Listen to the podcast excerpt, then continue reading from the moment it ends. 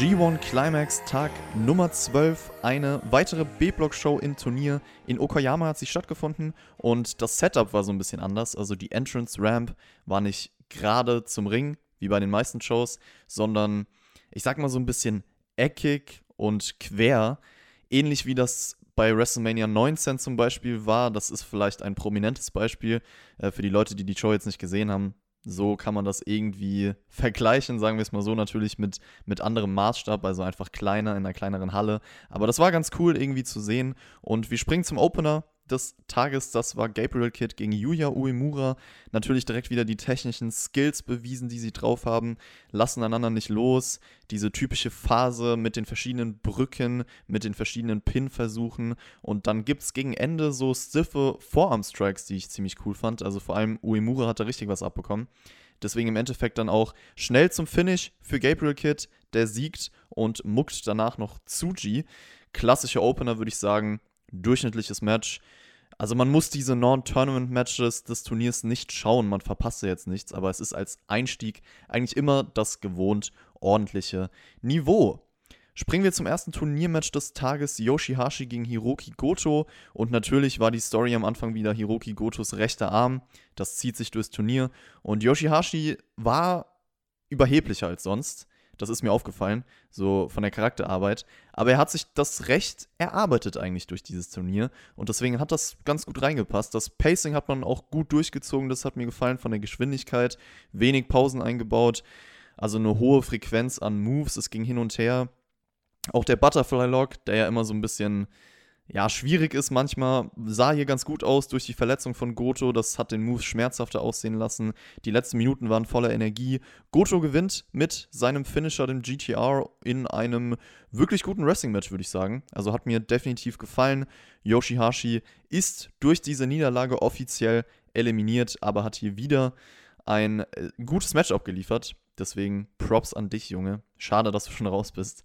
Nächstes Match war dann Toro Yano gegen Zack Saber Jr. Und äh, Toro Yano hat vor Beginn des Matches direkt seinen Tape freiwillig weggeworfen, auch währenddessen die ganze Zeit, ja komm, das war jetzt das Letzte, ich werf's weg, ist ja gut. Schreit dann auch selber Wrestling, weil er halt äh, den Stil von Zack Saber Jr. versucht mitzugehen. Es war auch unterhaltsam zu sehen, wer halt diesen, diesen Mad Wrestling-Style mitgehen will. Und irgendwann wurde es ihm halt zu viel. Dadurch interessante, lustige Dynamik. Zack Saber Jr. wird dann an einen Stuhl hinter der Barrikade festgetaped und checkt halt erst relativ spät, wie er da wegkommt, indem er den Stuhl halt mitnimmt und nicht über die Barrikade, sondern halt zwischendurch. Und das war sehr kreativ, fand ich. Also diesen Spot habe ich gefeiert. Jano ist halt generell mega clever manchmal. Und Jano hat auch hier so ein paar Wrestling-Moves ausgepackt, Belly to Belly zum Beispiel. Zack Saber Jr. zieht ihn mit dem Ankle Lock zur Stage, aber Jano schafft es wieder in den Ring.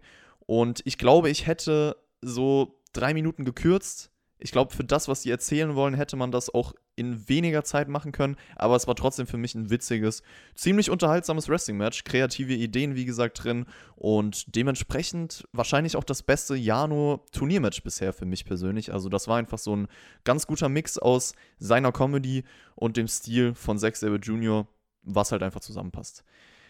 Kenta gegen Sanada war das nächste Match an diesem Tag. Und das war auf jeden Fall methodisch, das war langsam geführt. Es gab irgendwann den Paradise Log von Sanada, der hat die Crowd so ein bisschen aufgeweckt, weil die ziemlich still war, was mich ein bisschen gewundert hat. Kenta packt dann seinen Shibata-Style Dropkick in der Ecke aus. Es gibt einen Rev-Bump, Dropkick von Sanada gegen den Koffer und Kenta und dann gewinnt er mit einem Einroller nach ja, elfeinhalb Minuten. Das war die Definition von einem Standard-Match, würde ich sagen. Also kann man nicht so viel zu sagen, wenig Saft dahinter. Da hat mir so ein bisschen Leben im Match gefehlt. Und es war vielleicht auch so, dass es klar war, dass Sanada dieses Match gewinnt. Das hat der ganzen Sache nochmal ein bisschen geschadet. Also sie haben getan, was sie halt tun müssen, nicht mehr, nicht weniger. Das ist so meine Meinung zu Kenta gegen Sanada. Nächstes Match, Co-Main Event. Tetsuya Naito gegen Juice Robinson. Und Juice hat direkt die, Crowds, die Crowd eingeheizt mit seinem Klatschen, mit seinem Treten. Und dann wurde es auch auf einmal richtig laut in der Halle, also das kann man mal sagen, so laut war es glaube ich die ganze Show über nicht. Naito hat dann auch seine Pose selber in so einen Klatschantrieb umgewandelt und äh, hat auch die ganze Zeit Juice Robinson gemuckt, Juice Robinson parodiert mit diesem Juice, Juice Schlagansätzen. Und der kämpft sich dann zurück Und man muss ja sowieso sagen, er ist gut in seiner Rolle als Face. Das kann er. Das kann er verkörpern. Das hat er auch hier wieder getan. Dann gab es so einen Reverse Frankensteiner von Naito. Erster Destino-Konter zu einem Nearfall und dann auf jeden Fall ein paar Momente, wo sie länger am Boden lagen, viel gesellt haben, versucht haben, eine Atmosphäre aufzubauen. Ich würde auch sagen, das ist ihnen gelungen. Die beiden slappen sich dann im Sitzen und währenddessen lachen sie sich an und parodieren sich. Also sowohl Naito macht halt die Pose von Juice und Juice macht die Pose von Naito und währenddessen gibt es halt so Ohrfeigen. Das war für mich eigentlich das Highlight des Matches, habe ich gefeiert. Zweiten Destino-Kickout, den habe ich gekauft, muss ich ehrlich gestehen. Also ich dachte, okay, der Destino geht durch und es gab ja vorher schon einen, das war's jetzt.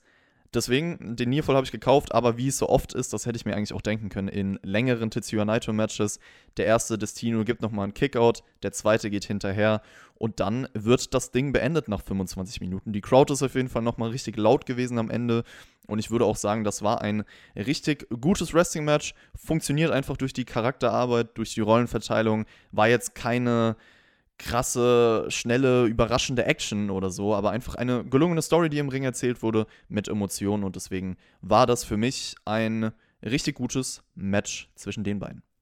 Main Event: Evil gegen Hiroshi Tanahashi und dieses Match kann ich direkt sagen, es ging 20 Minuten, es hat leider gelebt von Eingriffen im Endeffekt. Also klar, ich verstehe, warum man das immer wieder bringt, weil Tanahashi ist auch der geborene, charismatische, sympathische Wrestler mit dem man dadurch halt noch mehr mitfiebern soll. Das ist Sinn und Zweck der Sache. Vielleicht funktioniert das auch bei einigen von euch. Das kann durchaus sein, dass man dadurch halt äh, denkt, ach komm, so viel gegen sich, alle Steine in den Weg gelegt und der will halt es irgendwie schaffen, da zurückzukommen. Das kann natürlich auch funktionieren. Das ist simples Storytelling im Wrestling Face gegen Heel.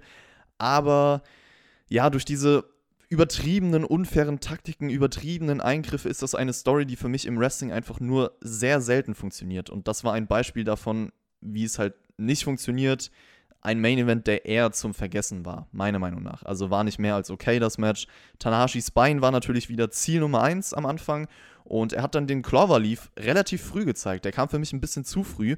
Ich glaube, der hätte glaubhafter sein können, wenn es eher gegen Ende gewesen wäre. Das kam dann später noch. Also letztes Match hat er ja so gegen Kenta gewonnen mit diesem Move. Hier kam der dann schon direkt nach 10 Minuten und da denkt halt niemand, das war's in einem Main Event nach dieser Zeit. Tsuchi hält dann Dick Togo zurück. Dann, wie gesagt, kam nochmal der Cloverleaf. Das war dann cleverer gesetzt. Und es war auch ganz gut bis zu diesem zweiten Cloverleaf. Also das Match war auf dem Weg, gut zu werden, würde ich sagen. Und dann viel zu viel Dick Togo. Also der hat gar nicht mehr aufgehört, hat Tanahashi die ganze Zeit gestört und das Match konnte keinen Fluss mehr aufbauen. Das Finish kam dann auch sehr eindeutig nach 20 Minuten, ohne Dramatik zu kreieren. Evil gewinnt und deswegen insgesamt nur solide das Match. Für einen Main Event auf jeden Fall zu wenig, muss man nicht schauen. Das war die Show, das war Tag 12. Juice gegen Naito, wie gesagt, bestes Match für mich bei dieser Show. Gefolgt von Goto gegen Yoshihashi, das war auch noch wirklich gut. Zack Sabre Jr. gegen Yano war unterhaltsam für das, was es sein sollte. Main Event, leider kein Fan von gewesen. Kenta gegen Senada. Ähnlich war auch nur Standard äh, insgesamt deswegen. Die Show okay, eigentlich genau wie Tag 10, also die letzte B-Block-Show. So eine typische Middle-of-the-Pack-Show in diesem Turnier sozusagen. Also auf jeden Fall eher zu den Schwächeren, definitiv und äh, trotzdem ordentliches Niveau. Keine Show, die man gesehen haben muss, wenn man keine Zeit für alles hat. So würde ich das zusammenfassen, wenn ihr das wissen wollt. B-Block Standings nach Tag 12. Naito 10 Punkte an der Spitze, Evil 8 Punkte, Goto Juice äh, Zack Sabre Jr., Sanada, Tanahashi und Yano 6 Punkte. Also viele Wrestler mit 6 Punkten. Sind es 6 Wrestler? Ja, genau, 6 Wrestler, 6 Punkte. Lustig. Kenta hat 4 Punkte, Yoshihashi 2 Punkte, habe ich ja eben schon gesagt. Damit ist er eliminiert und wir wagen noch einen kleinen Ausblick auf Tag 13. Dann anscheinend, da habe ich jetzt öfter gehört, also soll das die beste Show des Turniers gewesen sein und eine Vintage Classic G1 Show. Ganz viele Lobeshymnen. Ich bin sehr gespannt auf diese Show. Tag 13, das wird die nächste sein, die ich mir anschaue, die nächste, die ich reviewe. Wir haben jetzt äh, Samstagabend, nee, Samstag, was, oh Gott, ich bin vollkommen in der Zeit. Sonntagabend haben wir. Äh, ich denke, die Review wird morgen kommen, also spätestens morgen dann meine Review zu Tag 13. Tag 14 werde ich dann wahrscheinlich auch direkt hinterherballern. Und das so zu dem Status, wie es weitergeht. Ich hoffe, euch hat diese Review von Tag 12 gefallen. Schreibt wie immer gerne eure Meinung in die Kommentare. Lasst auch ein Like da, wenn ihr wollt. Das war's von mir. Wir hören uns. Bis zum nächsten Mal.